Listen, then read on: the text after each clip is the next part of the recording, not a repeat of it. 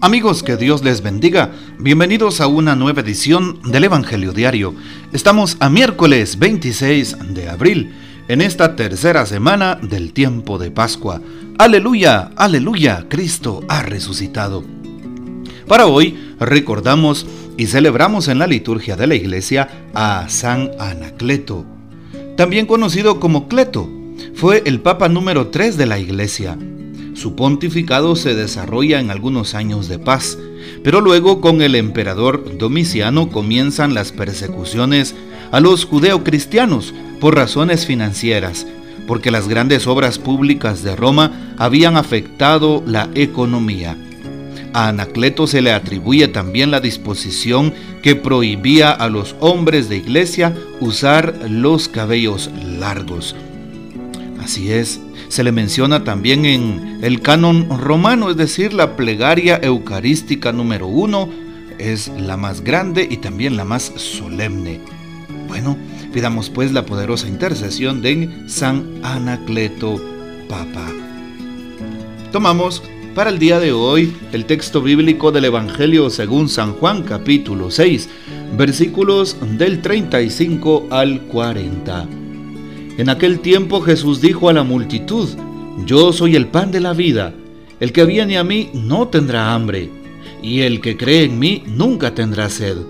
Pero como ya les he dicho, me han visto y no creen. Todo aquel que me da el Padre viene hacia mí, y al que viene a mí yo no lo echaré fuera, porque he bajado del cielo, no para hacer mi voluntad, sino la voluntad del que me envió.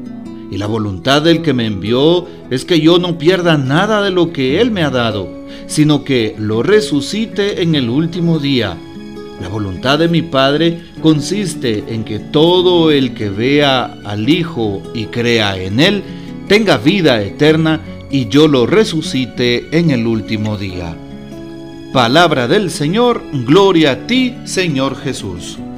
Podríamos empezar la reflexión de este día recordando la primera lectura tomada de el libro de los Hechos de los Apóstoles, en el capítulo 8, versículos del 1 al 8, como en el mismo día de la muerte de San Esteban, protomártir, sabemos el primer mártir de la iglesia, que fue diácono, bueno, se desata una persecución violenta contra la comunidad cristiana y pues todos se dispersan menos los apóstoles, sobre todo en Judea y Samaria llama la atención porque eh, se sepulta pues cristianamente a San Esteban.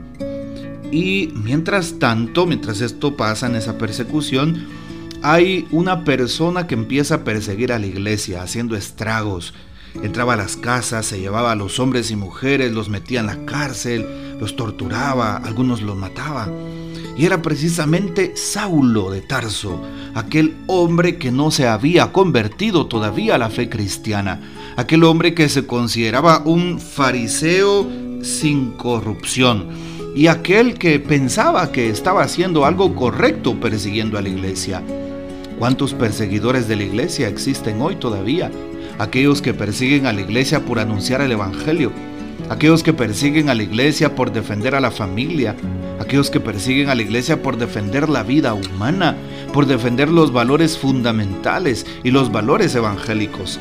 Bueno, pues Saulo era un perseguidor de la iglesia, un perseguidor de los cristianos, hasta que llega su conversión. Se nos habla hoy en el libro de los Hechos de los Apóstoles de aquellas hazañas también de los apóstoles, sobre todo de Felipe. Como San Felipe está en la ciudad de Samaria y predica, y pues todos lo escuchan con atención y escuchan y ven aquellos milagros que hace, invocando el santo nombre de Dios. Aquellos poseídos pues quedaban curados de los espíritus inmundos, ¿sí? muchos paralíticos y muchos enfermos quedaban sanados gracias a la voluntad de Dios obrada en el apóstol San Felipe. Bueno, pues ojalá que cada uno de nosotros anunciara la palabra con esta misma fe, con esta misma convicción y sin ningún temor.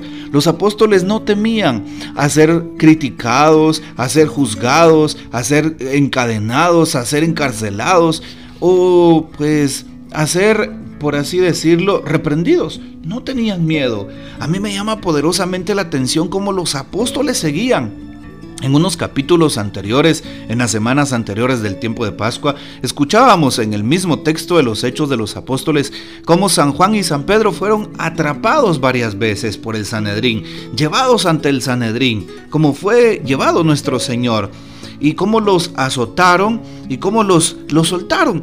Es decir, tenían fuerza de fe y, y valentía. El encuentro con Dios da eso, da valentía Da gozo en el alma cuando sufrimos por Cristo. Si tú estás sufriendo en este momento por el Señor una vejación, un señalamiento, un desprecio, una incomodidad, una crítica, cualquier cosa que esté pasando, ofrécela al Señor, porque realmente valdrá delante de Dios aquello que pasemos en su santo nombre. Hoy también tomamos el Evangelio de San Juan, capítulo 6. Continuamos en el discurso del pan de vida. Y hoy Jesús lo confirma diciéndole a la multitud, yo soy el pan de la vida, el que viene a mí no tendrá hambre, y el que cree en mí nunca tendrá sed. El Señor sacia nuestra hambre y nuestra sed. Y muchas veces tenemos hambre y sed de justicia, pues Jesús la sacia. Tenemos hambre y sed también muchas veces de paz en medio de un mundo tan violento. El Señor la sacia. Tenemos hambre y sed de castidad, de fidelidad. El Señor la sacia en un mundo en donde la castidad ha perdido todo tipo de batallas. Hoy el Señor sacia nuestra hambre, sacia nuestra sed, cualquiera que sea, porque está con nosotros. Aquellos padres, el Señor sacia su hambre y su sed de pedir sabiduría para sus hijos. Así es. Y Jesús sigue estando ahí. Muchos no creen, ¿verdad?, en Jesús. Y por eso el Señor hoy se muestra como el pan de vida. Y hoy Jesús dice, el que viene a mí, no lo echaré fuera el Padre, sino todo lo contrario. Y yo he venido para hacer no mi voluntad, sino la voluntad del que me envió. Jesús sigue haciendo la voluntad de Dios, sigue obrando los criterios del reino, sigue iluminando las mentes y corazones de aquellos que le siguen. El Señor sigue obrando según la voluntad del Padre. Ojalá que cada uno de nosotros también tenga clara esta manera de pensar. Jesús lo dice no solo en el Evangelio de San Mateo, ¿verdad? Que se haga mi voluntad sino la tuya. También lo dice en este texto. He venido, he bajado del cielo no para hacer mi voluntad, sino la voluntad del que me envió. Así es. ¿Y cuál es la voluntad? Que no pierda a nadie. Eso es lo hermoso. Jesús está pendiente de nosotros. Jesús jamás nos extraviará. Jesús siempre dará razón de nuestras vidas a Dios Padre porque Él nos conoce, porque Él está con nosotros, porque Él nos resucita. Así que agradezcamosle a Jesús el que esté siempre pendiente de cada uno de sus hijos y sobre todo en la Santa Eucaristía, en donde nos invita a creer, nos invita a verlo tan vivo, tan real en ese, eh, en ese humilde, pequeño y sencillo pedazo de pan. En cada Eucaristía Jesús está. Y en cada Santa Misa, ojo, recordémoslo los cristianos, en cada Santa Eucaristía se reactualiza el misterio pascual de Cristo. En cada Eucaristía Jesús nace de nuevo. Jesús predica el reino de nuevo. Jesús padece, es crucificado, sepultado y resucita de nuevo en cada momento de la consagración. Así que veámoslo con esos ojos de fe y pidámosle que siempre nos bendiga. Escuchemos al Papa Francisco una, con una breve reflexión sobre el texto de hoy, titulado La vida siempre la estamos recibiendo. El alimento puede prolongar la vida solamente un poco, algunas horas. Después su fuerza se pierde y necesitamos comer de nuevo. El hambre es el recordatorio de esta dependencia permanente. Ocurre algo similar en el plano de la vida verdadera. Nadie encuentra el sentido en sí mismo. Nadie puede tener felicidad bastándose a sí mismo.